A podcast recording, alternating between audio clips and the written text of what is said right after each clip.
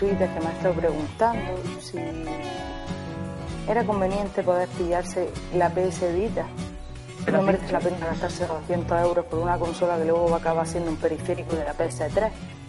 Así que yo, niños, lo que os recomiendo por ahora es que esos 200 euros os los gastéis en llevar a vuestra chorba a un hotel que al menos dará acceso.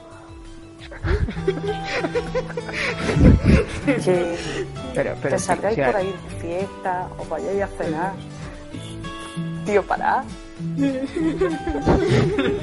Menos mal que esta sección es de aroma, pero vamos, ya de aquí me parto igual. Qué grande.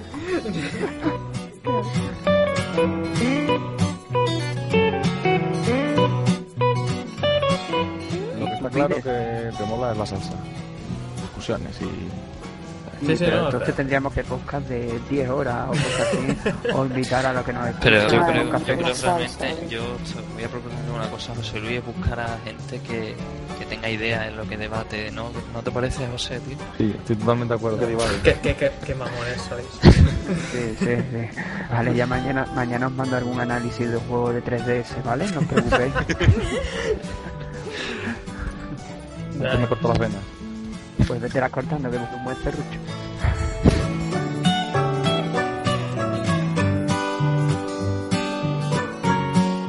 Ocho horas, ocho horas en tiempo, en tiempo diablo, en tiempo real supongo 34 horas. Claro, sí, sí, es que el tiempo diablo es muy distinto. Vamos, José, José Luis lo sabe, José Luis sigue yendo a, a las Es- charlas es en una grupo. dimensión aparte que te ¿Qué pensáis que absorbe y te mete dentro.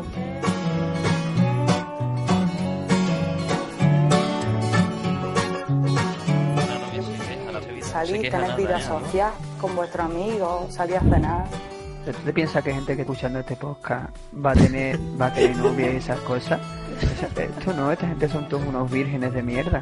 Raúl, tú quieres ser polémico, ¿verdad? Eh, no, no, No, que va, si, si mi, Fran, señor, no, mi señora me está esperando ahí con la, con la vara.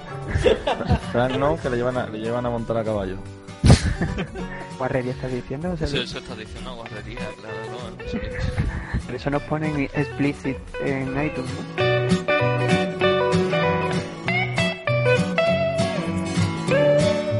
Y digo que burra por Twitter.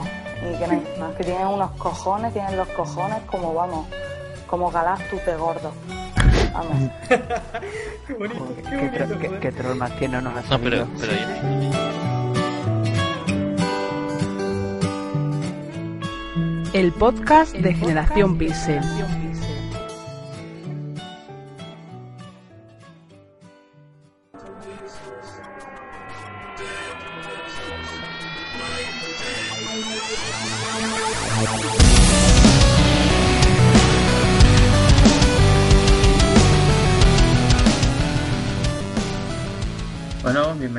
Más al tercer podcast de Generación Pixel. Esta semana se nos ha caído uno. En realidad es porque, bueno, está estudiando, o eso dice, pero creo que se habrá quedado por ahí.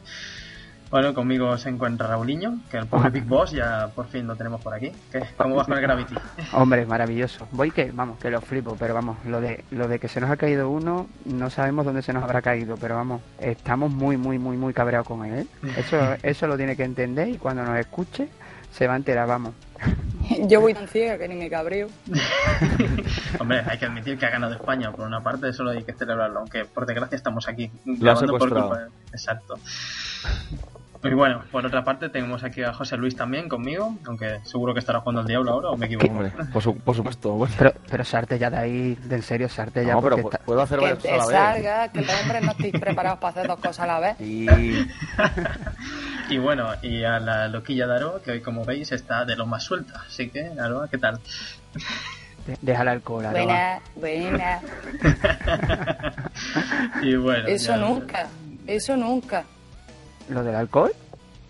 Lo del alcohol ya me puede arrancar el hígado que seguiré bebiendo con otra parte de mi cuerpo. Sí, lo bueno de todo es que tendríamos que estar todos ahí de celebración. Y mire, por culpa de Big Boss estamos Seguimos en crisis. ¿eh? Sí, Sí, que sí, que sí, que esto sigue en crisis y Aroa sigue bebiendo, pues no sabemos dónde. Y bueno, pues nada, al micro me tenéis a mí, a Robert, y por desgracia hoy nos quedamos sin Bradley. Habrá que echarlo de menos o lo Oh. próximo lo tiramos o le pegamos una pata en el culo para que no Ah. vuelva. Un minuto de silencio. Venga, va. Eh, ya. Venga, vaya. Pero eso te iba a decir, tío, que al final se van a hartar de escucharnos, tío. Un minuto de silencio por Frank, que solo sabe hablar de Nintendo y de PS Vita. Sí, pues. sí, sí, el único Nintendero fuerte que tenemos aquí. Y qué marujas somos, tío. Tenemos intro para dos horas. Por favor, sálvame. Ay, pues bueno, hoy tenemos varios debates, bueno, un debate, entre ellos hablaremos de los juegos anuales a los que Aroa los va a martirizar a todas las compañías, por lo que sé. Eso es mentira, hombre. Sí, pero sabemos que sí, o sea, no hace falta ni que mientas. Y bueno, así que y por otra, luego hablaremos del análisis de Sorcery, que Raúl por fin le da al move.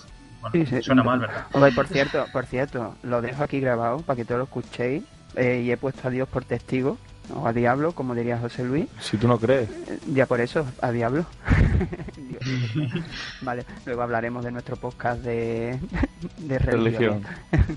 y pongo a Dios y a Diablo por testigo que voy a hacer ante todos ustedes eh, un análisis de Wordbook y lo, lo voy a editar, lo voy a publicar ¿Eh? en la página. Sí, Wordbook, sí, sí. Todavía estáis viendo el eh, en el E3 estáis viendo la conferencia y se lo prometí a Robert, Robert.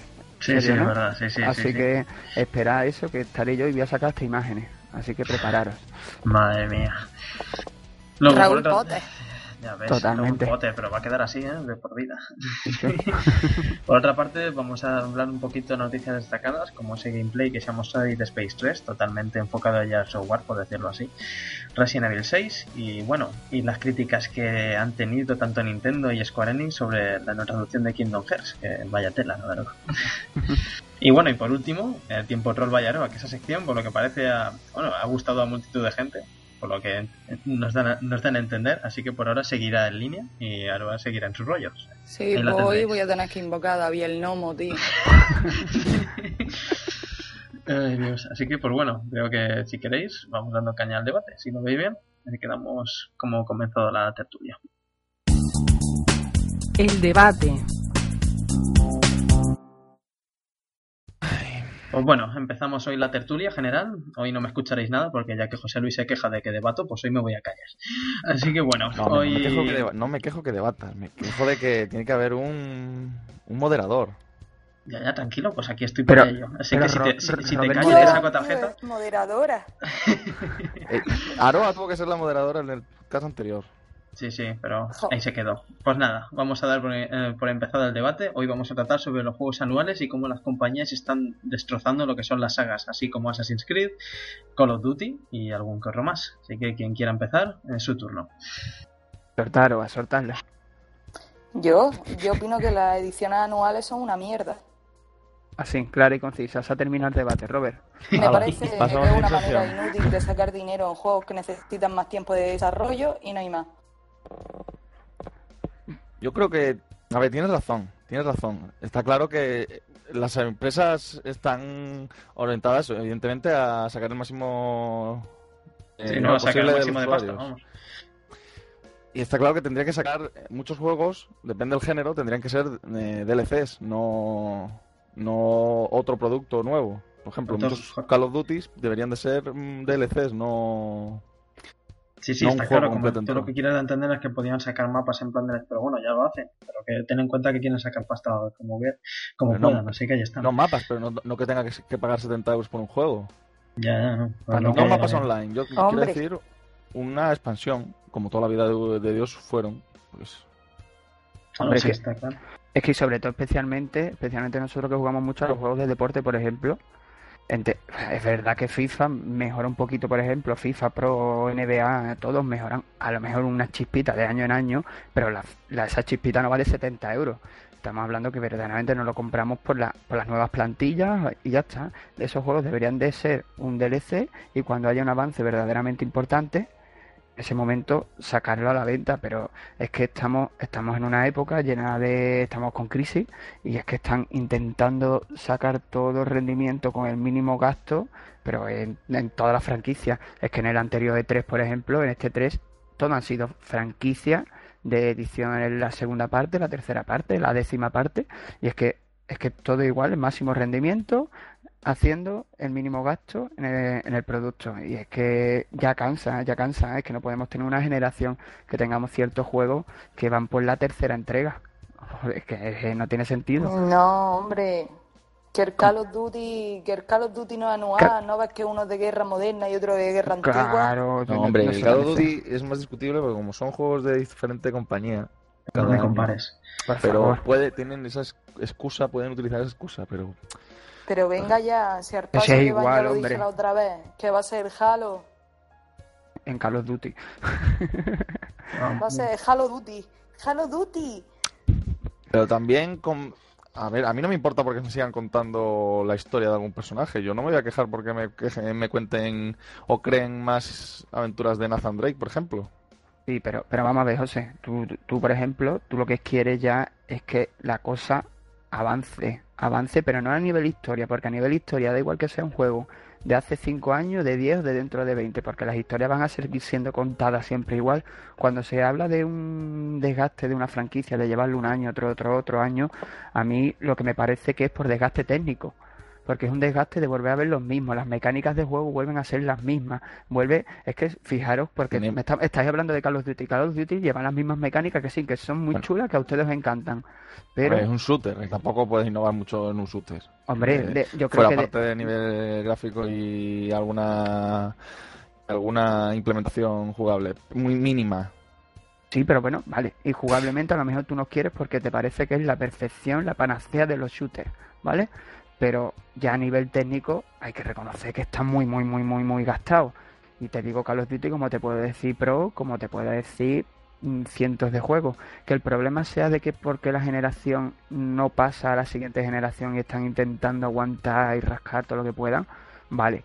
Pero que están muy gastados, vamos, yo no creo que ninguno diga- diréis que no están gastados visualmente, por lo menos, vamos.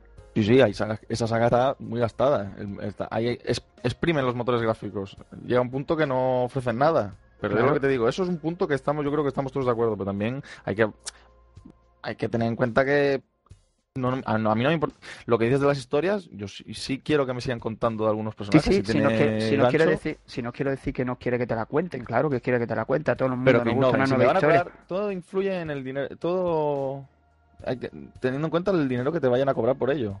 Claro. que estés tú dispuesto a pagar por ello. Pero es que el problema es que se paga por eso. Es que se paga. Todos los años volvemos a, pagar, ¿eh? que, y te lo decimos, no, y nosotros mismos lo hacemos. Pues y todos los años nos pagamos, Sí, perdón, venga, dime, pagamos el juego. No, digo que pagamos el juego y luego como, como retrasados pagamos todos los DLCs después. Y Claro. acaba saliendo el juego anualmente por 90 euros, 100 euros. Pues claro. todos los DLCs. No, no, si es que principalmente los que los que metemos la pata somos el sector más tradicional de la de- del propio del videojuego, vamos, esos somos los que metemos la pata. Claro. Es que Y, y luego busca, busca un juego de edición anual que sea GOTY. Para tener todos los DLC luego comprado tarde. sí, sí, eso luego eso está claro, luego te sacan la Es edición un juego del año. Totalmente, pero es que es increíble por el tema de eso, es que es un desgaste, un desgaste absoluto. Así como el mayor desgaste que ha habido últimamente, aparte de los Call of Duty, que ya son muy sonados. Sí, bueno, Los por no- sí, sí, no, aunque los FIFAs tampoco es que se nombren mucho. El Assassin's Creed, por una parte, muchos de los fans están muy tocados. Más que nada porque la están masacrando la saga y más con expansiones que podían haber sido, que podían haberla sacado en el Xbox Live Arcade o en PSN o directamente en la plataforma de Ubisoft, porque vamos, la hermandad se quedó en eso, en mejoras jugables, pero en historia se quedó quitando dos o tres capítulos de la historia. Era Un ejemplo de juego, raro.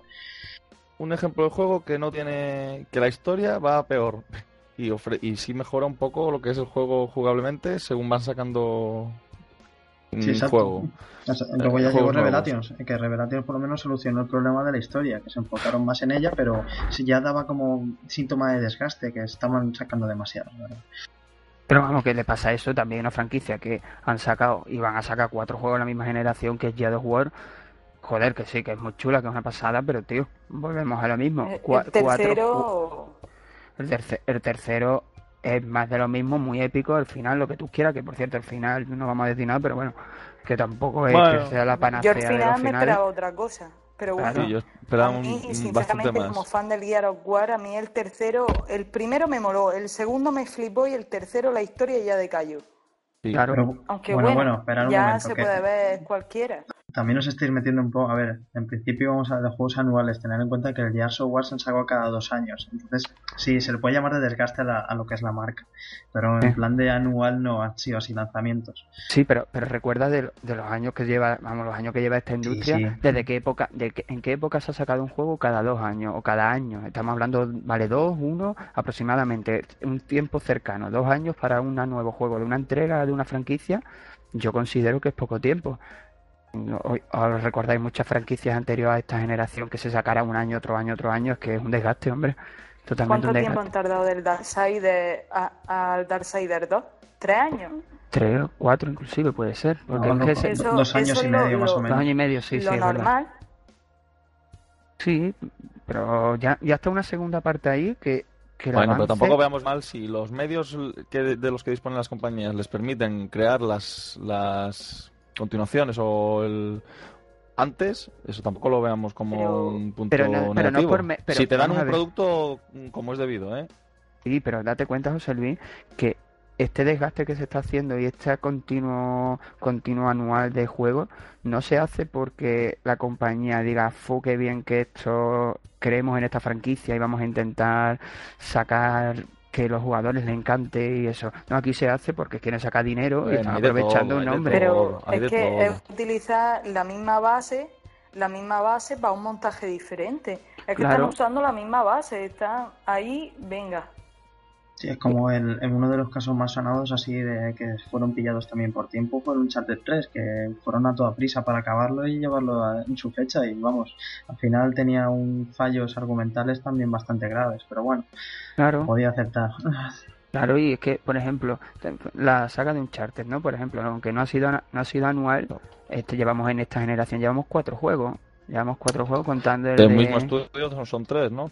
Sí, el mismo estudio, pero, pero son cuatro juegos. Vamos, no, me vale como, no me vale como ejemplo de, del debate que estamos hablando. Pero tú, pero tú fíjate, la tercera, la tercera parte ya ha habido muchas críticas de desgaste. ¿eh?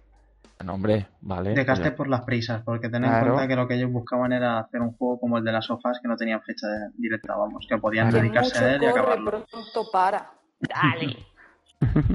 Pero vamos, es como los de Square Enix, este José Luis, que también dijeron hace, bueno, tuvieron unas declaraciones que preferían sacar un Final Fantasy anual porque veían que la fórmula de Call of Duty y Assassin's Creed funcionaba. Pero, claro que pero claro que funciona, si es que eso, eso nadie lo puede negar. Fijaros que año tras año, por ejemplo, Call of Duty tiene más reservas hechas que la anterior edición. Es que es un año, otro año, otro año que, siempre tiene más reservas. Es de entender que la empresa, las empresas están hechas, las, de, las desarrolladoras están hechas para ganar dinero, son justamente unos negocios. y, algo bueno, mm, algo decente, no tiene por qué estar mal, lo que, es lo que os quiero decir. Si a veces, no digo que todos los Call sean buenos, pero que alguno que hacen, por ejemplo, que esté bien hecho, y, lo que digo, que tengan las posibilidades de producir un les dé la, posibilidad de producir un juego cada año de buena calidad, tampoco lo tenemos que ver mal. No, si, si mal no lo vemos, porque fíjate que todos los compramos, así que mal no lo vemos.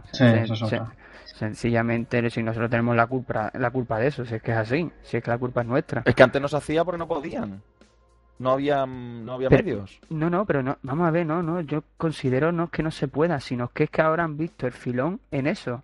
Siempre se ha podido, porque tú, tú ¿Qué, ¿Tú piensas qué cantidad de qué cantidad de dinero le puede costar pasar del FIFA 10 al FIFA 11 y del FIFA 11 al FIFA 12? Si ya tienen una base hecha, el resto es algunas mejoras, ¿me entiendes? Y a todos nos pasa que cuando llevamos, al principio que vemos una nueva edición de FIFA, por ejemplo, nos parece que decimos, hostia, esto parece distinto, pero cuando llevas jugando dos días, tú dices, hostia, pues no termino yo de verle las diferencias tan grandes respecto al anterior FIFA. O, no pasa así, José Luis, ¿no te da a ti la pero Si nos ponemos a concretar un poco, un poco más, si se nota, depende de la versión de año de FIFA, si ves la evolución o no. Claro que, claro es que hay que, mirarlo desde un punto de vista más personalizado en ese sentido también. Ah, pero es muy es ínfimo. ¿Tú no consideras que no es tan no es tan grande como para sacar de nuevo un juego a 70 euros? Que, lo, que los precios son excesivos, yo creo que sí. Claro, por eso, por eso es lo que te, yo creo que es lo que venimos a entender todos, que son eso, que esas cosas podrían llegar, como tú has dicho al principio, en un DLC. Pongamos un DLC con las plantillas nuevas y cuando tengamos un avance suficiente sacamos otro, porque Call of Duty, por decir, estamos hablando de Call of Duty y FIFA porque son así las que creo que venden más anualmente. Y Call of Duty podrían sacar una nueva una nueva historia en un DLC, una expansión. También hablamos, yo por lo menos yo en mi caso, yo no tengo los datos de ello, no sé lo que cuesta producir ni distribuir ni nada como para valorar si es caro un juego o no, no los sé exactos. Hombre, por ejemplo, por ejemplo, lo que se sabe más o menos de Call of Duty, se sabe que por ejemplo solo en publicidad, en publicidad se han gastado 200 millones de euros. 200 millones de euros y luego la producción será una producción que rondará los 30 millones, una cosa así, pero pero más que nada en temas de, date cuenta, de la, de la traducción, del doblaje, de la, pero por técnicamente el juego, no creo que yo haya que, vamos, que tengan que gastarse millones y millones en él, vamos. Pero mira, así estamos. Hombre, un juego de desarrollo de un año a otro no creo que tenga que gastar mucho dinero, vamos. No, no, sí está claro, recuperan. Lo que pasa es que reciclan un poco lo que es el tema, luego recuperan la pasta de, los jugadores que tanto aman a ese personaje en sí, aunque luego la historia no aporte casi nada. Pero ahí está, y si no añaden un multijugador, pues mira, pues lo añaden y, ahí está, como el Dead Space o el de Assassin's Creed, que bueno, aunque a algunos les gusta, a otros no. Sí, sí. Es que fíjate, por ejemplo, has dicho Dead Space, también estamos ya por una tercera entrega es que es que daros cuenta la cantidad de juegos en la misma generación, la cantidad de juegos de la misma de la misma Forza, por ejemplo, también le pasa lo mismo, ¿no? De Forza sí que es un poco desgaste ya también, es que estamos, es que son todos, es que son todos y es, que es de entender, entender todos esos juegos cuando vuelven a salir, vuelven a vender muchísimo y a ellos les sale verdaderamente muy poco publicarlo. Solo esperemos que las declaraciones que hicieron hace un par de días sean claras de que iban a, invertir en nuevas IPs, o sea que para la nueva generación esperemos que, sí. ¿Eso quién lo ha dicho? Electronic Arts. Electronic Arts, sí. Aprovecharán hasta la última gota de todos los juegos y no sacarán nada nuevo. Otro de, los, otro de los de se podría decir ni for Speed. Por ejemplo, que tiene Pero es que ni for Speed lleva ya tropecientos años. Esa me parece, por ejemplo, una saga más flagrante de, de este tipo de de estrategia comercial. Pues eso sí que hacen, vamos, un juego cada... ¿Cuándo comenzó el Need for Speed? ¿En el 2003, 2004? Antes. Antes, antes. Antes, antes. 96, no, 98 creo que empezó. O sea que mira si lleva años ya. Por eso, ya hace unos cuantos años, la verdad. Así que... Pero mira, así seguimos. Lo que pasa es que, bueno, también ten en cuenta que si no, aprovechan y para gastar más el tirón, pues sacan secuelas en, en, las portátiles o algo que en realidad lo que hacen es dividir a los jugadores. No pueden seguir la historia tanto en un juego como otro si por casualidad no la tienen. Y eso lo acaban fastidiando también. Pero bueno, es como todo, es estrategia comercial, es lo que se lleva. Si las empresas lo quieren llevar así, es su problema. No, no, el problema no. Si, si a, ellos les, a ellos les rinde bien, si es que lo que nos deberíamos de quejar somos nosotros que somos el consumidor. ¿Entiendes? El consumidor es el que se debe de quejar. Dime. El consumidor se queja dejando de comprar esa. No, pero es que la gente lo paga. Es que lo pagan y lo esperan. Claro. Es que no, es que el, el, consumidor, y me parece que se está volviendo muy poco exigente, no está exigiendo. Les da igual que todos los años le pongan otra vez lo mismo. Y eso no tiene sentido. No tiene sentido que el consumidor no quiera algo nuevo. El, el consumidor que va a la compra segura. Como no hay dinero ahora mismo, tú eliges qué producto crees que te va a funcionar bien y sabes que cómo es mecánicamente y cómo es jugablemente y sabes que te va a gustar y ellos te van a dar lo que tú vas a pagar, lo que tú quieres pagar todos los años. Y es así, es que estamos, estamos, nosotros tenemos la parte, tenemos la culpa justamente de eso, de que nos vuelvan a dar siempre lo mismo, porque lo compramos año tras año. Y he dicho. Ella, porque me da la gana. No, no, si tienes toda la razón, vaya.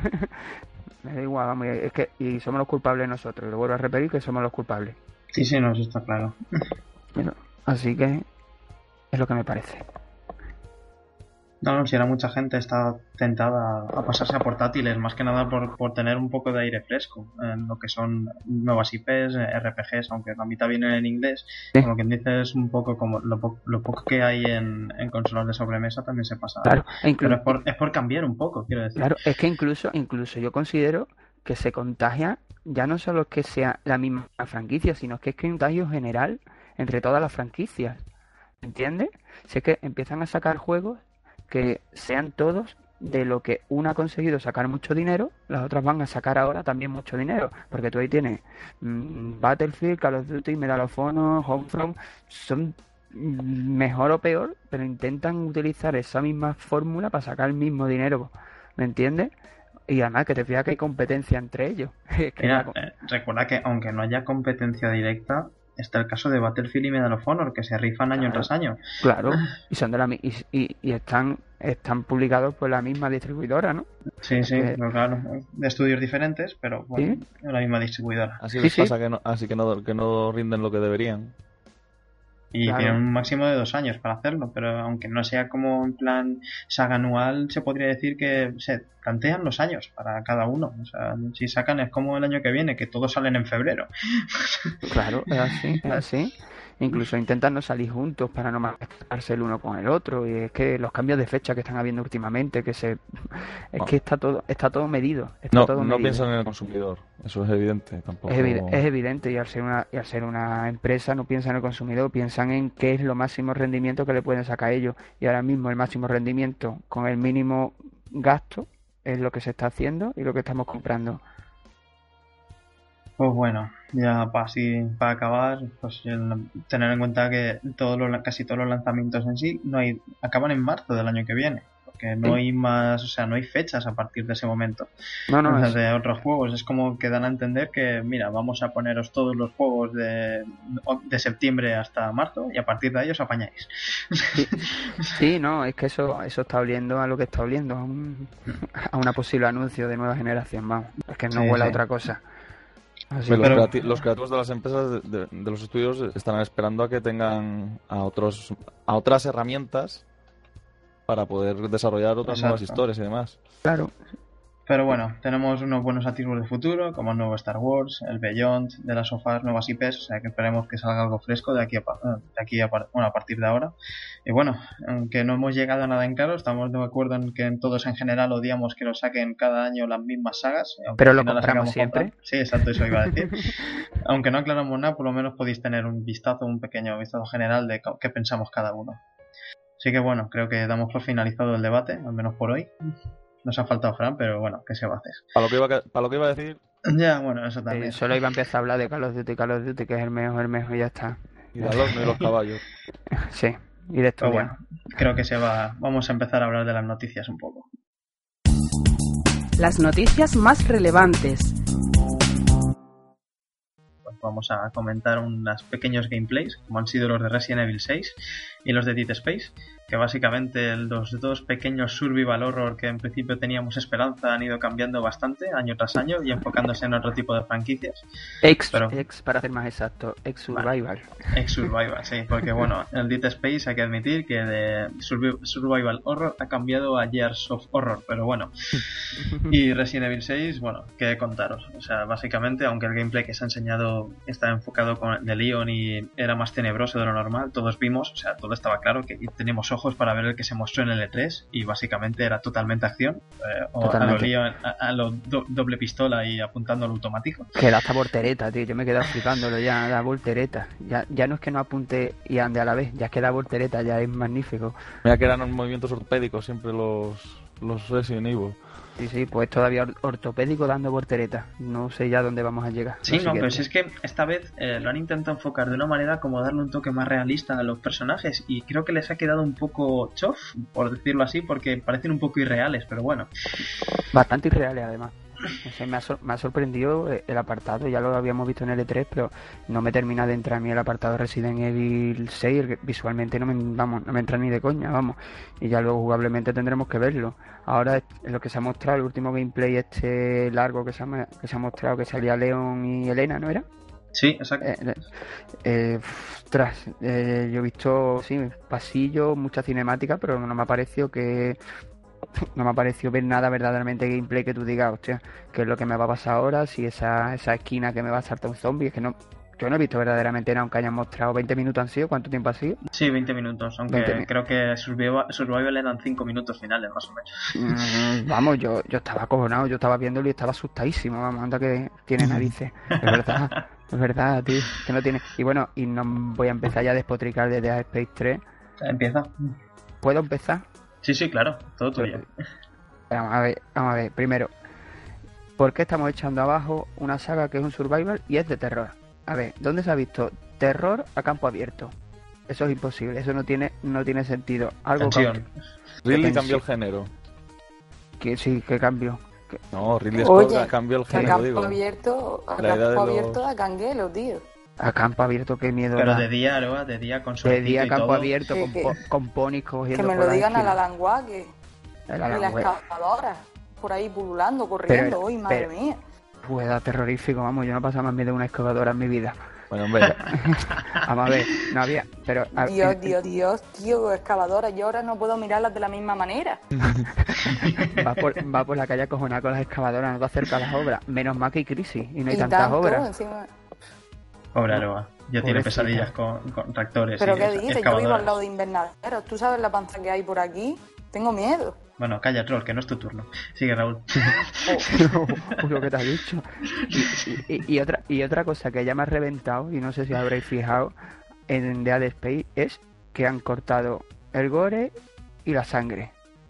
Eso ya no es gore y sangre, esos son trozos de píxeles soltando por la pantalla sin sentido. Yo quiero sangre, ¿dónde está chorreando la sangre, tío? Es que no tiene sentido, han quitado el miedo y la sangre. En serio, que lo han vuelto. Un juego de los osos amorosos. Yo esto ya, es que te juro que no juego más. Vamos, directamente haré el análisis, pero desde ahí no vuelvo a jugar un Dead Space. Me niego Pero, absolutamente. pero Raúl, es lo que decía Aro hace un par de podcasts, que básicamente todos se están enfocando en un mismo género, ya sea shooter, ya sea tipo Gears of War, o sea, third person shooter, lo que tú veas. Más o menos es lo que se lleva y lo que vende ahora mismo. Pues directamente, aunque muchos deseamos que sea survival horror, a lo mejor las compañías no ven que se pueda vender decentemente, por lo que Se- intentan cambiarlo. se pierden los géneros.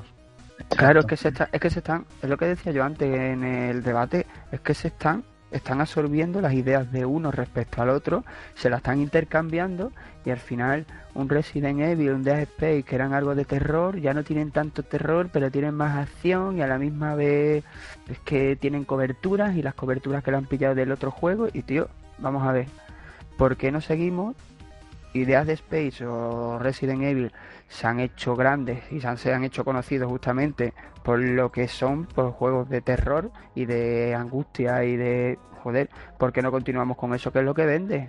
Que quieren meter ahí nuevos, yo me da la sensación que quieren meter a nuevos jugadores o a jugadores que así que no les dé miedo a nada, yo que sé, José Luis por ejemplo, una persona que se caga en esos juegos. No, y que- también que- con el que- Alan Wake. No, no, no, con pero es que yo no juego a ninguno survival horror. No Claro puedo, que no no. juega. A ver, que lo del Alan Way era ironía, vamos. No, no, no era ironía, tú estás acojonada con las Sí, es verdad. No, pero yo sí lo Verdad, paso tío, mal. ya. Tú- yo, yo te creía. Me meto estaba- debajo de la cama pensando en excavadoras, tío. Claro, sí, sí, es terrorífico. Y es Pero Pero verdad. estarías de broma, pero yo lo yo ma, ahí, ahí todavía estoy a ver si lo acabo. Madre mía, tío, ¿en serio? No, no, no puedo yo con. A mí tiburón y alien me hizo mucho daño. Ya falta que me digas que el muñeco de Chucky también te afectó. ¿Está No, detrás tuya? Creo que vi una nada más. Muy bueno, Raúl, pero Es a ver, que, también... es que los juegos de terror desvirtúan, desvirtúan, es decir, es como ver películas de los años 80 que daban miedo de ver a, a ver las películas que hacen ahora. Ostras, es decir, verdad. Ya no dan miedo. Es verdad, poner. a ver, ¿Habéis visto de nuevo Freddy Krueger? Pesadilla. Tío, yo no sé cómo. que, que nos estamos cambiando un poco de Que tema. no, que no, que no. No, que- ya que- no, no. No, no, es que es horrible, es que es verdad, que no daba miedo.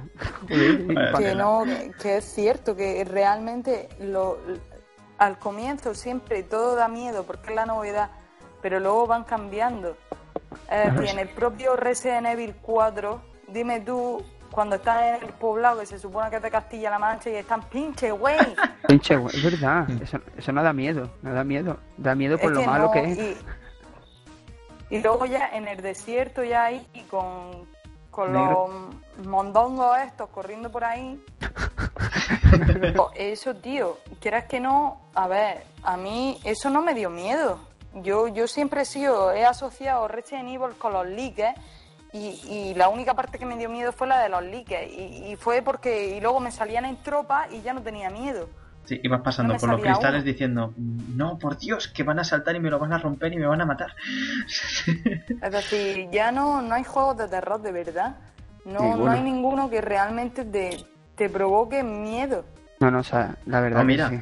el que más ha llevado así de gente de que, que les ha gustado ha sido el Deadly. Premonition, tío. No, el Amnesia y el Deadly Premonition, que mira que no es de No, pero, pero lo da la estética, te lo da la estética, te lo da más Eh, la ambientación. No es el de PC ese de la casa. Sí, sí, Sí, exacto. sí, ese da miedo, la verdad, da miedo.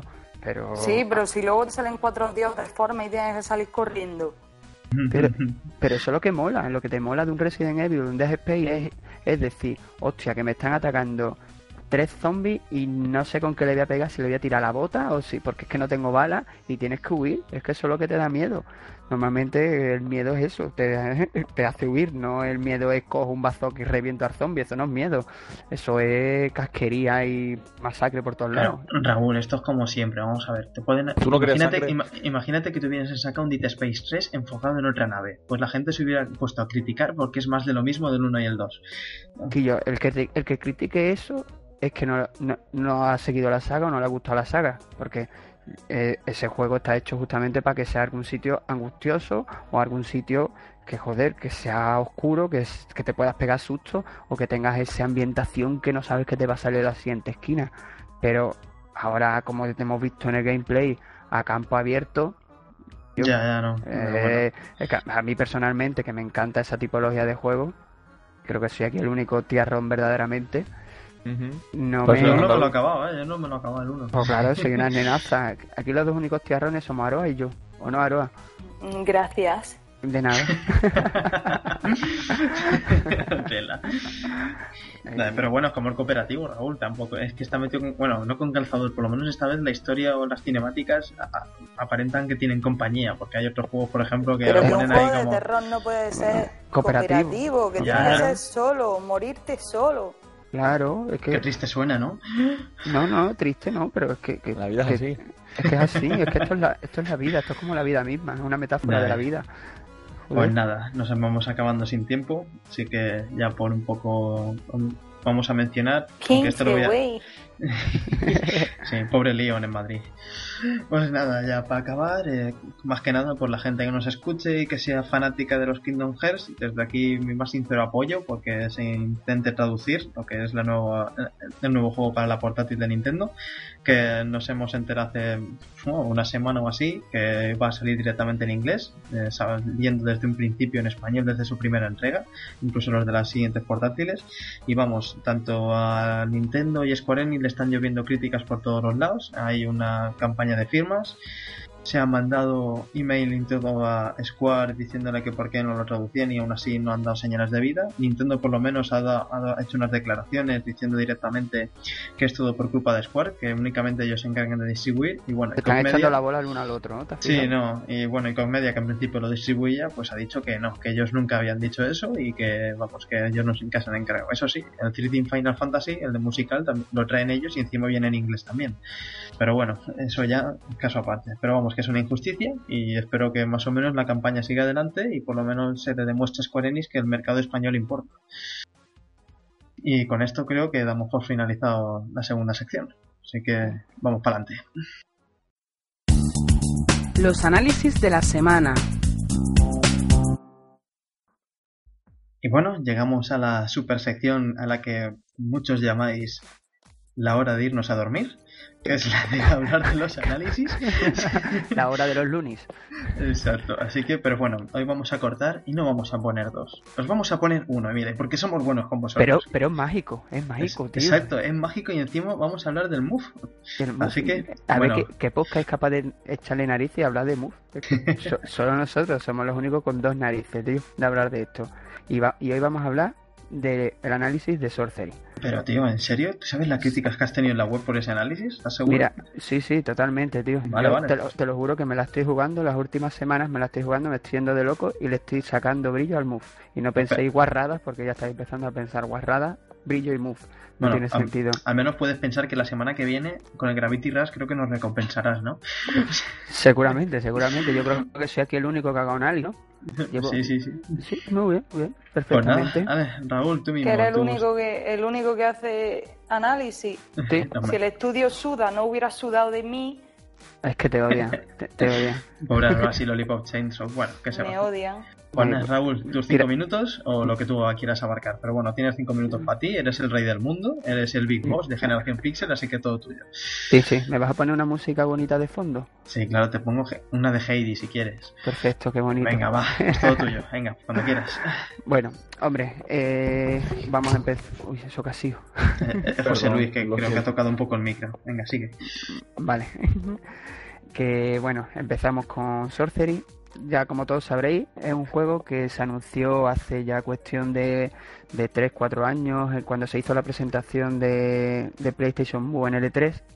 Fue quizás el juego que a todo ese, ese grupo de personas más hardcore, más menos casual, que quería darle un voto de esperanza al Move, más nos llamó la atención y hemos estado esperando, la verdad que los poseedores del periférico hemos estado esperando bastante tiempo y por fin, por fin tras tiempo hemos ya lo tenemos en las manos eh, bueno, en las manos, en el hombro, destrozado, porque como muchos daréis cuenta, cada vez que jugamos un juego de con sensor de movimiento, terminamos con los hombros destrozados, con los codos, y mira que aquí estamos más de fuerte, más de uno. Pero, espérate, hombre, pero ¿ha quedado bien? O sea, después de dos años de desarrollo, por fin, restando de retraso, sí, sí, ¿cómo lo has visto? Hombre, a mí, persona, a mí personalmente para dentro del sector de juegos que me parece que ahora mismo es lo mejor que se ha, que se ha publicado para Move. Yo creo que sí es el juego que todo el mundo que tenga un Move y quiera sacarle algo de partido se lo, lo, debe de comprar, ¿vale? Implementa perfectamente lo que es la posibilidad de un sensor de movimiento, que lo utilizaremos como varita, y por otro lado las posibilidades que nos da un mando normal con su analógico. Entonces me parece que es de la, de la temática sensor de movimiento y unido a un, sensor, a un mando de toda la vida, me parece que es lo mejor que se ha creado ahora mismo, ¿vale? Eh, lo que es el juego, de por sí, eh, nos cuenta una historia, ¿vale? Una historia sobre, sobre un mago, un hechicero, un chavalín se llama Finn. Y la verdad que como hechicero es un auténtico desastre, vamos. Entonces. Qué novedad. Sí, sí, no, a ver, la historia, la historia es muy típica. La historia es muy típica y muy Disney, muy para gente. Me, quieres dar a entender que es un Harry Potter en proceso de ponerse un pro, ¿no? Sí, es una mezcla, es una cosita así, una cosita así. Entonces, él básicamente es un aprendiz de brujo que le, por cosas de la vida y por las vueltas que daría cualquier tipo de juego, cualquier tipo de historia, se ve que se tiene que tiene que salvar el mundo, vamos, es la típica historia, vamos. Él va acompañado de una de una gatita, sí queda un poco cutre, pero es una gata que se llama Link, que habla eh, y tiene que luchar. Sí, es muy. no tengo mucho que decir sobre eso porque me va a empezar a salir espuma por la boca. Así que la historia, la historia no está mal, no está mal la historia. No os quiero destripar mucho porque desde el principio de la historia empiezan a suceder cosas que quizás suceden más cosas en los primeros 20 minutos de la historia que en todo el resto del juego. El resto del juego es tan, tan predecible en cuanto a su historia que nada más que os cuente los primeros 20 minutos ya os estoy destrozando os estoy destrozando todo el juego, ¿vale? Entonces por eso no me quiero meter muy de lleno con la historia, a quedaros con la idea de que es un joven mago que tiene que salvar al mundo de una reina de las pesadillas y, y se ve embarcado en ese, en, esa, en ese problema, ¿vale? Espera, eh, tiene cooperativos, casi José Luis y yo le damos caña. Eh, cooperativo quiere decir agarrar un move entre dos. Exacto. ¿No, tiene compañía o algo? No, eh, no, me da a mí que esa posibilidad no va, no va a existir. No va a existir. Qué pena. Nos quedamos sin hacer hechizos en un caldero. ya cuando hablemos de Workbook, ya os enseñaré a hacer hechizos, ¿vale? a ver, ya lo que es pasando al, al apartado jugable.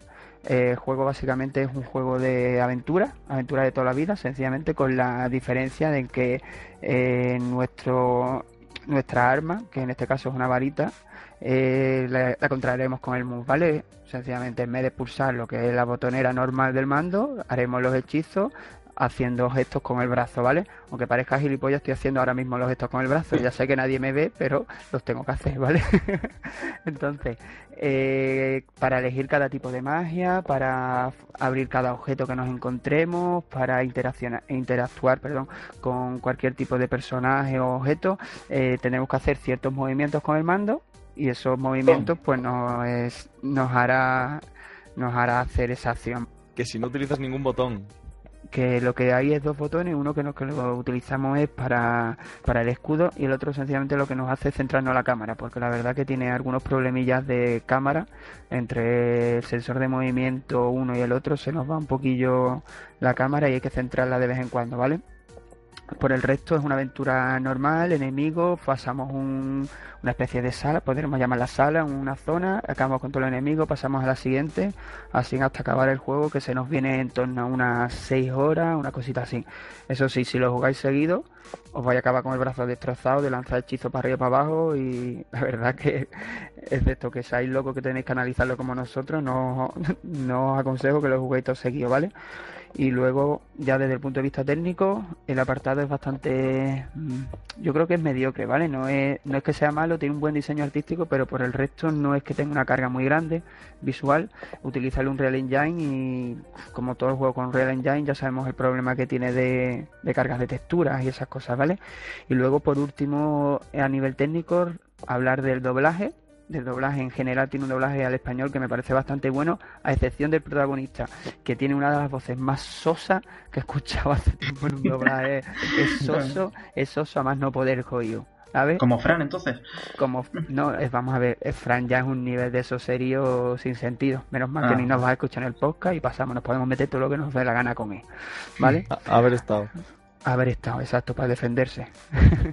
y nada, en definitiva, que si tenéis un MUF y queréis sacarle rendimiento al MUF, eh, me parece que es el mejor juego que podéis tener ahora mismo para el sensor de movimiento e incluso es recomendable que aquellas personas que de que no a ver que no estén tan acostumbradas a jugar solo con un sensor de movimiento y quieran verdaderamente utilizar las dos cosas y quieran ver la implementación de ambos juntos me parece que es la mejor idea que se ha, que se ha creado hasta ahora para un sensor de movimiento.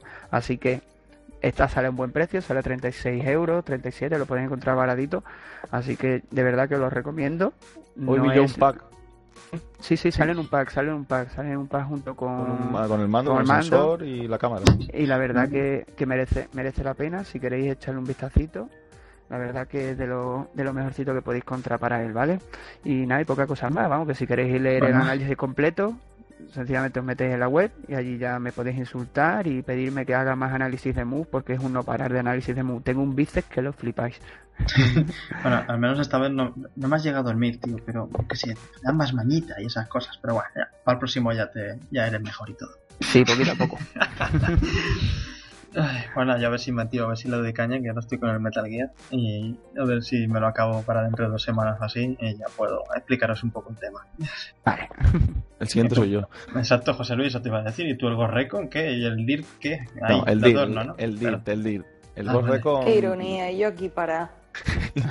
Estás castigada. Manda huevo. Pues nada, finalizada este momento de queridos chicos, vamos a ir a dormir. No, aún no nos vamos. Eh, vamos a pasar a la última sección del podcast con nuestra querida Aroica. Así que eh, el troll llega en un momento. Tiempo Troll by Aroa. Peggy 18. Pues nada, llegamos a la mítica sección a la que a muchos os ha gustado. Y bueno, os dejamos Aroica para vosotros, aunque nosotros nos meteremos entre medio para criticarlo un poco y sacarlo un poco del tema. Así que bueno, Aroa, es tu turno, cuando quieras, tienes tus 5 o 10 minutos, lo que te salga, que tú misma. Pues bueno, bueno, bueno. Lo primero que quiero comentar es, vale, en un principio nos pensábamos que el Gear of War nuevo que iban a sacar de la mano de People Can Fly iba a ser cachondeo puro, viniendo del Bullet Storm también, que era el Serrano era un hijo puta cachondo. Pero bueno, ahora se ve que meten por medio ahí a Pixar y entonces, claro, ahí vienen mis dudas. Si Cole de por sí era un loco mental junto con Ver, pues ahora me lo imagino con la personalidad del Buzz Lightyear y de eh, Rayo McQueen. Es decir, no sé qué quieren profundizar directamente con ellos, con sus personajes, porque la verdad lo que le hacía falta en todo caso es quitarse la sosería que tiene Marcus Fenix y el apatismo que tiene el Domingo, que Domingo está todo el día triste y llorando por los rincones y por la esquina. La ha pasado mal. Vale. Hombre, yo sé que la ha pasado muy mal, pero yo qué quieres, yo quiero ver sangre y cosas, no un tío todo el rato llorando y tropezándose porque la han metido en la cárcel. Para eso están las telenovelas, hostia. Por eso digo, para eso veo Topacio. Topacio. Y cómo se casa con Osvaldo Juan Froilán de todos los santos. es decir, entonces me ha impactado un poquito, quién sabe, a lo mejor puede salir una buena cosa, porque Pixar es un gran estudio cinematográfico que hace películas con mucha humanidad y mucho trasfondo y mucha. ¿Ya lo con humanidad? Jaguar y humanidad, no lo entiendo. Ve, va de la humanidad. Hombre, pero a lo el mejor quieren profundizar en la historia de ver por qué es tan Porque ver es un puto amargado, es decir, ¿en qué se basa su existencia? Se pasa todo el día quejándote y luego en el juego tercero tiene una tía para echar ahí un, un polvo y lo único que hace es quejarse por nada porque se mata paja. No lo entiendo. Pobre Marcus. Da penica porque luego el, el Marcus, el Marcus, pues bueno, pues tiene la hernia para pinchar y hacer pinchillos morunos, pero el otro que se folla al Cole, pues no, tío. Es decir, No, le Don, falta tía, sí, un poquito de humanidad. Domingo no, domingo no, domingo está triste, domingo o no, Bueno, no cuentes, no spoilers. domingo llorar por los rincones ahí, María, María. Oye, perfectamente, entonces, teniendo tanto Yori y tanto eso, podría haber cogido la franquicia Square y haber hecho un Final Fantasy, ¿no? Mira, a mí lo que me extraña es que perfectamente yo entiendo que, que las, las mujeres estemos jugando más a los videojuegos, pero de ahí a meter un trasfondo que realmente a los hombres sí es una historia muy emotiva, pero en el tercero acaba aburriendo. Joder, más emotivo que. Toy, más emotivo que Toy Story. Joder, yo me espero la mezcla perfecta entre Toy Story y... Tío, Toy Story, hay un amigo en mí. Dios, ¿tú qué dices? ¿Tú te imaginas eso de fondo ahí? Hostia, Ostras, cantando, te lo No, lo de un amigo a mí, sí, No. sí yo lo Eh, bueno, mola, cambiando de tema, voy a mola. dejar a Vericola en paz, a los pobres ticos, que se, Pobrecillos. No, no, sigue, sigue. Digo que pobrecito. que, que se den por culo ahí en el cuarto de baño, que estamos en la semana del orgullo y de que salgan del armario. Pero bueno, voy a seguir por, por lo siguiente. El restaurante que van a abrir en Shibuya, en Japón, que me ha parecido también bastante curioso, que va a estar tan solo a lo largo de un año, que va a estar relacionado con el Resident Evil. Vale, ¿qué coño vamos a comer allí? ¿Qué coño se come? No tengo ni idea que puedes comer. ¿Qué Ah. es? Es mierda. Estómagos ahí, eh, higaditos y... Estómago. Y Tú, tú imagínate, yo me pido una hamburguesa y me pone un cerebro Uh. de vaca hecho a la plancha. ¿Vas a empezar a hablar de las hamburguesas? Eh, Hablando de las hamburguesas, por favor, Aro. No, por Dios. Como que, que te hable de la hamburguesa, ¿de qué? De las hamburguesas esas del McDonald's que tú comes. Ah, no, lo que he dicho antes, que, que No. una No, no, hamburguesa no, de no, no, públicos no. con salsa barbacoa, No, por lo mismo no. te lo ponen. Raúl, te odio. No, no, ¿qué? Nah, Pues nada, sigue con lo del restaurante. Pero sí, podían ¿Qué poner... Me, me estoy te- volviendo loca, me, me estoy volviendo aquí. Pero es lo que tienes que hacer, si hay que volverte loca. Entonces sales tú, tu yo real sale a la luz. Pues, a ver, lo que digo, que, que si coméis, queréis comerle los cerebros a los zombies en vez de que os coman los cerebros a vosotros, que vayáis al restaurante ese que solo vais a tener un año y ningún friki puede privarse de ir a esa zona. Y bueno, ahora voy a hablar de los chicos de Tecmo y su fomento de las pajas en el sector masculino Joder. y, y cómo transformar un juego de lucha en transformar a la Barbie Malibu para cambiarle de vestidico. Vaya y poder mirarle las berzas a las tías, es decir, tía, que es un juego es- de lucha, señores, un juego ya. de lucha es para dar hostias Pero- como panes. Yo entiendo que os gusten las bufas a los tíos, Traducción de bufa, por favor. Las bufas, las tetas, los melones, sandías, berzas, eh, pues eso, lo que cuelga de delante que tiene pezones. Lo peor de todo esto es que nos escuchan críos de 14 años, pero bueno. Pues eso, ver bufas y chochames, porque con los vestidos que lleva yo me extraña, a ver, si es que directamente cuando hacen esos agarres patarras, directamente hacen cunilingus, le hacen cunilingus a los tíos, venga, vamos, que no, no me entra en la cabeza. Dios. Yo el otro día estuve jugando a- al anterior, que solo había cuatro cambios de vestidico y a mí me estaban dando ganas de ir a Corporación Dermostética y a ponerme tetas como sandía. A ver, Pero a ver, chavalico, ¿qué es lo que vende Yo lo ahora? Pero ya Pero estáis ya. transformando, yo no sé, o una de dos, quieren fomentar las pajas o que acabéis cambiando de acera por cambiarle los vestidicos a Pero vamos a ver, yo, yo me compro los Dito Rally solo con las portadas, ¿qué esperaba? ¿Qué Joder, dices? A mí el juego de lucha es una mierda. Pero está claro, esos son juegos ma- masturbatorios, ¿no? Es que lo queremos ¿Que masturbarnos. qué? El Dito Rally, digo. Sí, pues con el dinero que vale el par espacial para cambiarle la, la esta por los vestidicos, pues compráis una vagina en lata. No, a ver, también ten en cuenta que Raúl se los pide de prensa, más que nada porque le molan. Sí, sí. Ah, Claro, yo, yo está me lo eso pido de súper prensa. precioso. Luego Sí. quieren que el mercado femenino acabe fomentando o jugando a los videojuegos, total, para acabar haciéndonos bolleras, porque en todos los juegos vemos más tetas que pichas. No, pero así igual a se le pega eh, y tiene esa maravillosa idea como tú de ir a, de ir a corporación. Sí, claro, para que todas las mujeres acabamos siendo artificial y luego cuando todas las mujeres sean de plástico, estéis buscando alguna que tenga las berzas naturales.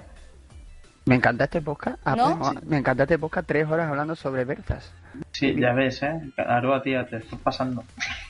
No, no, ¿Eh? no, no se está, no se está pasando. Esto es pura audiencia, esto es puro amarillismo. Me Ya, encanta. ya, ya, sí, sí. Joder. Hablamos mitad de, mitad de Es que fútbol, mitad de berzas. Y- Perdona, bueno, en pasando este- de berza y bufa y, y- No, no, si eso es que es lo que vende. y de cosas para No, no, no, no pase, no pase, sigue. bueno, va, pasa, pasa, Eh, pasa. sigue, sigue. El DOA debería de cambiar de nombre a FHM. FHM. Y ya está. Que no me parece normal. Un videojuego tiene que ser de hostias como panes. FHM, espérate. Furioso Locucus. Ajá, vale.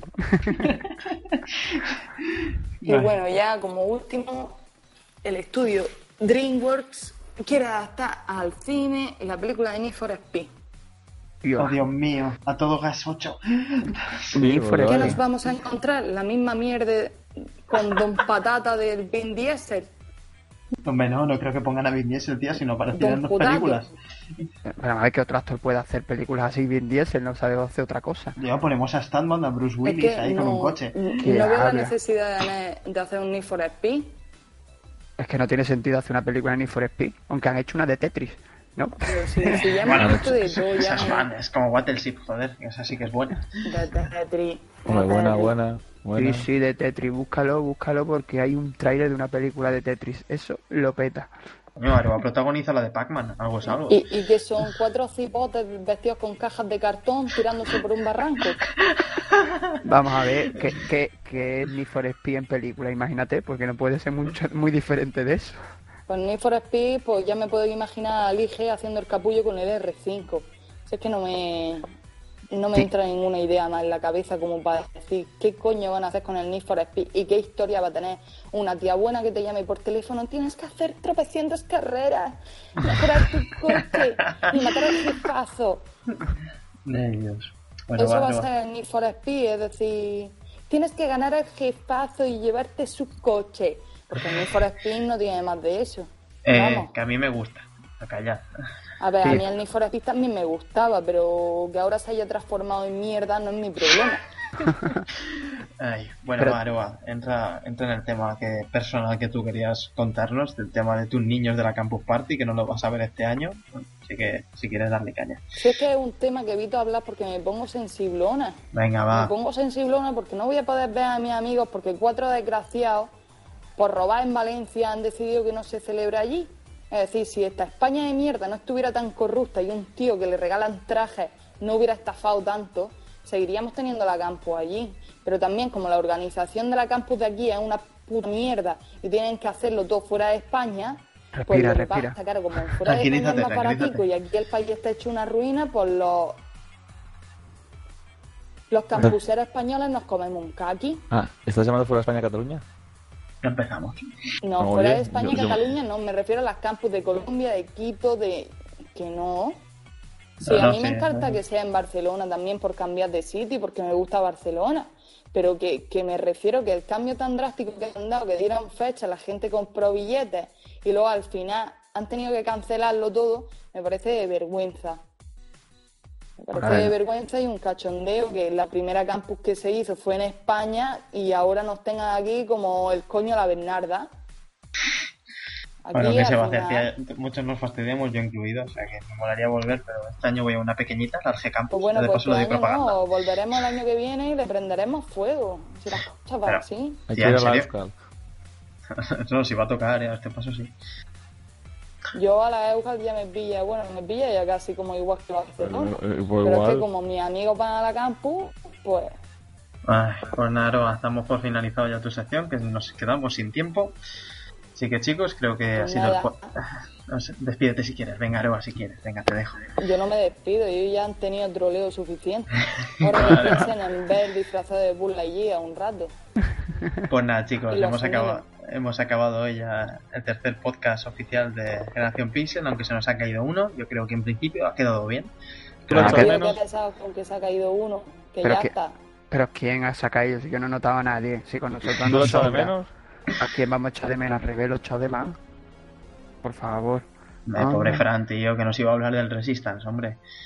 Sí, sí, le resista. Resista lo que necesita es para lo que está haciendo ahora. Guarro. Pues nada, yo creo que ha quedado bien, ¿no? Yo, Más o menos. Creo que no. Sí. Las secciones esta vez han estado. Raúl lo has cansado tanto con tu análisis, yo me quito de en medio. Sí. José Luis, Sí. tío, deja de jugar al diablo mientras grabamos. Me cago ¿Te en nota? todo. Yo ¿Se me voy a hacer monologuista, lo tengo claro ya. Sí, ¿Se te nota. Se te nota, sí, bastante, Y diría no yo. escucháis los clics ni nada, que vais, que vais a... Pero al menos, si vendes algo en la subasta, tío, danos algo. No, está complicado, no es tan fácil como pensáis vender por dinero, ¿eh? Vamos a Chupilandia, que eso sé que te encanta. Nada, no hay nadie ahí. Ahí no se encuentra nada. Ay, pues nada, chicos, Me nos voy a podéis... hacer un monologuista. Váyatela. Eso a qué viene. Coño, con los troleos que me dejáis hablar ahí, pipia, pipa, pipia. A mí mi mente da para mucho. Yo me ¿En estoy serio? dando cuenta que tengo que ser monologuista y cobrar Pero son bu- 200 euros por cada noche que esté ahí parlando. Pero si son buenísimos. A nosotros nos, encantan, vamos. Pues nada, chicos, nos podéis encontrar en Facebook, en Twitter, nuestro canal de YouTube, en Blogsfera, en Bitácoras y en Bucear. Y como bien dice Raúl, estamos en todos los lados. O sea que ya nos podéis estar buscando si nos queréis estar siguiendo. Y bueno, y aunque el Big Boss no quiera nombrar nada, lo voy a decir yo. Em, la web ha cumplido dos años. Felicidades. Sí, venga, ponte a llorar, Raúl, venga. ponte a Ahora. Sí, estoy llorando en una esquina, tío. Dos años de puro sufrimiento y de pura esclavitud hacia todos ustedes. Así que os esperan muchos años más de esclavitud. Sí, esclavitud, que yo ahora debería estar borracha haciendo la croqueta en el suelo. Eh, bueno, y por otra, bueno, que, que deberíamos de estar de fiesta, por lo menos Aroa y yo, ha ganado España, ha pasado de, bueno, no ha ganado aún la Eurocopa, pero ha pasado de semifinales, se clasifica para la final. Y Aroa y yo estamos aquí maltratados por culpa de Raúl haciendo el podcast, pero bueno, para que no os quedéis sin vuestro podcast semanal de GP, aunque acabamos de empezar, así que así no nos criticáis tanto. Oye, por, de- por- por cierto, la semana que viene, ¿qué es lo que No, va a suceder? Pues en principio vamos a descansar una semana. Eh, no va a haber podcast la semana que viene. Por lo menos la semana de 2 al 7 de julio no vamos, no vais a tener programa. Así que volveremos, a- bueno, nos volveréis a escuchar a partir de la semana del 10 de julio. Así que estaros por aquí y estaros atentos a la web y a todos los anuncios que digamos. Si no, pues mira, os metéis en el Twitter de Aroa, que es twitter.com barra heroica, y seguro que os pone a to- a- al 100% de información sobre el podcast. Gracias. De nada, pequeña. Te queremos, Aroa. Yo, y chicos, desde aquí ya os dejamos. Eh, un placer haber estado con nosotros y muchas gracias por estar con todos nosotros en Ivox, por las doscientas y pico visitas al podcast. Y Buah, estamos súper contentos. ¿eh? La verdad que no, no nos lo esperábamos tantas escuchas y la verdad que estamos recibiendo buenas críticas, la verdad. Así que nos alegra un montón, joder. y bueno, hay un eh, sector negativo, hay un sector negativo, pero bueno. Sí, pero el sector, el sector negativo pasamos de él, nosotros nos retroalimentamos de lo negativo y lo, y lo volvemos positivo, ¿entiendes? Así que el que no le guste, que se tape los oídos. Pues nada, chicos, eh, desde aquí también pedir disculpas por los pequeños fallos que hubo en el podcast anterior, exactamente en el 1X02, y espero que no se vuelvan a repetir. Desde aquí mi humilde perdón por los fallos, más que nada por las prisas. Tener en cuenta que tengo un jefe que me mete mucha presión.